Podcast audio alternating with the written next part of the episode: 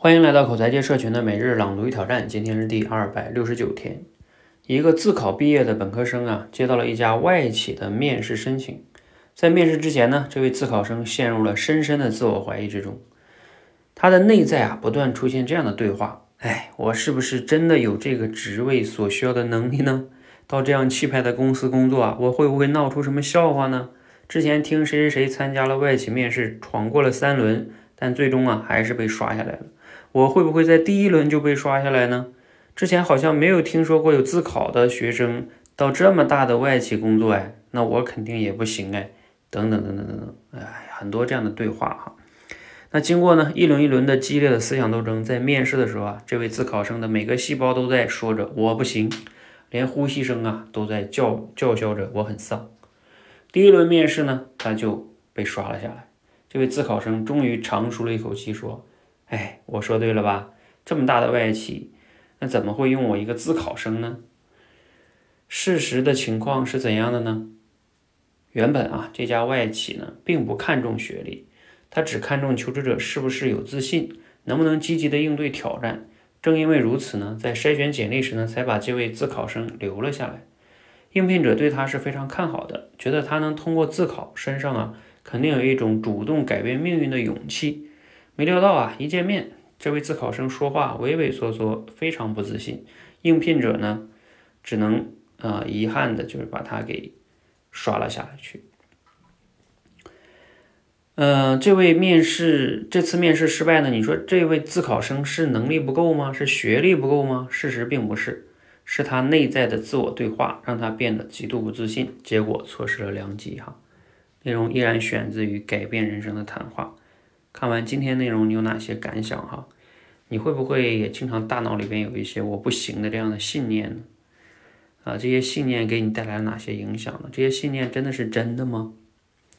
啊，在这里我就想特别讲一个哈，就是有的时候我们大脑中那些所谓的信念，它不是事实，它只是我们自己对这个世界的假设，而这个假设呢，有很多的时候只是自己以为是真的，其实不是真的。就像这里边说的这个考生，就是一个非常典型的例子哈。他觉得自己的自考生这件事儿，那肯定不行啊，外企不能录录用，这就是他的假设啊。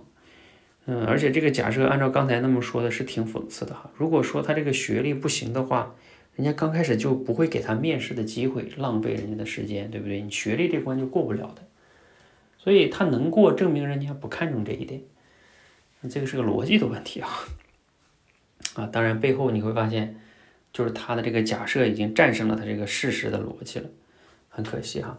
像这样的逻辑还有很多哈，比如说像我们过去接触的很多跟我们练口才的朋友也是这样，他会假设说，嗯，那我要是讲不好的话，就会很丢人，然后呢，别人就会看不起我，就会嘲笑我，老板也不会再重用我了。你看，这就是他脑子中的一个信念，一个假设。然后，所以他说话时就特别紧张啊，因为他总是担心自己说不好了会很惨。但是实际上呢，你说不好了也没有那么惨，你说不好了也可以挽救的。比如说，就算你开会的时候没表达好，你说哎不好意思，有点紧张啊，我我我稍后我会后我写把我这个想法写一下发给老板吧，发给你们，是不是也可以呢？不就是表达自己想法吗？那我说没说明白，我可以写呀。或者，哎，我现在没说，我现在有点没有理清思路，哎哎，那个那个，嗯，就叫你叫你的同事，让你同事先说，啊，我再理一理，难道不可以吗？也可以呀。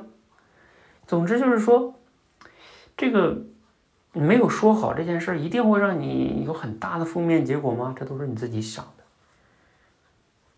的。啊，最怕的是说你自己不说，在那一直逃避，可能会反而给你带来更大的负面的事。影响哈，等等等等哈，类似这样的例子很多，就像包括很多人说，我这没房没车，长得也不好看，怎么能找到对象呢？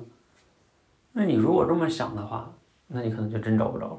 但是实际上呢，人家可能你找到一个对的女孩，人家不在乎这些，人家在乎你是不是一个积极向上的人，人家在乎你是不是和他能聊得来，人家在乎的你是不是一个。呃，热爱学习，呃，持续进步是吧？是不是个潜力股？人家人家跟你一起来创造这个有房有车的结果。所以啊，你看看，这都是你的假设。